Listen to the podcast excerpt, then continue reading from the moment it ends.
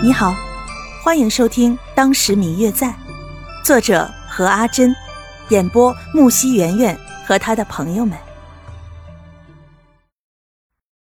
第十六集，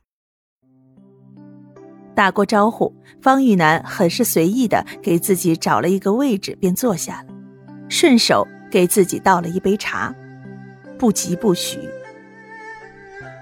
想必谢公子便是之前伯父与若秋救回来的那位英雄少年吧？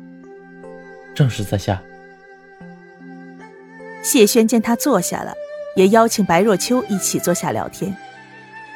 我一来就听阿维说了这件事儿，他还说你们关系好着呢。这几天若秋天天给你送汤来呢。看若秋的模样，方玉楠不觉得想要逗一逗他。似乎是在故意的想要让白若秋脸红，眼神却瞟向了一旁的谢轩。你，你别瞎说，那都是下人胡说八道的。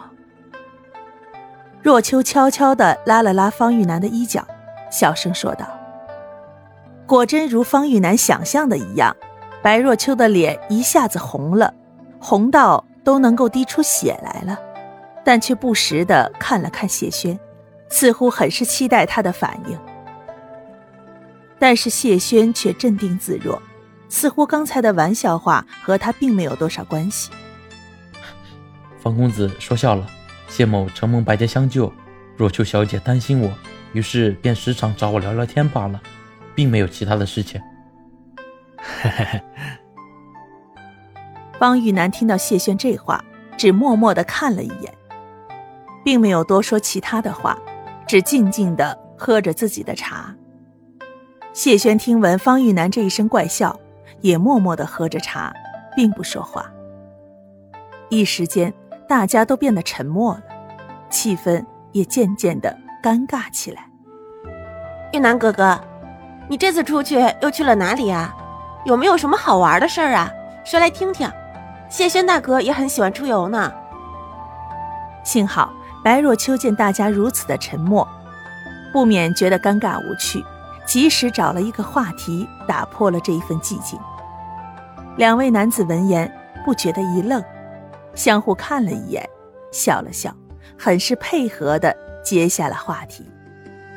三个人你一言我一语的，很快融成了一片。乍一看，还以为是相识多年却一直未曾见面的朋友之间的寒暄。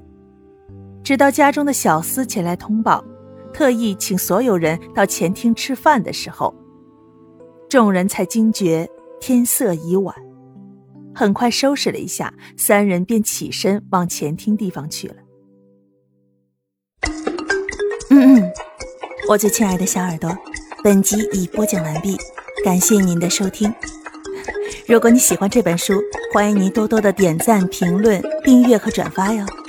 当然也可以在评论区留言，我会在评论区与大家交流互动的。喜欢这本书就给它点个赞吧，你的点赞和评论是我们创作最大的动力。感谢您的收听。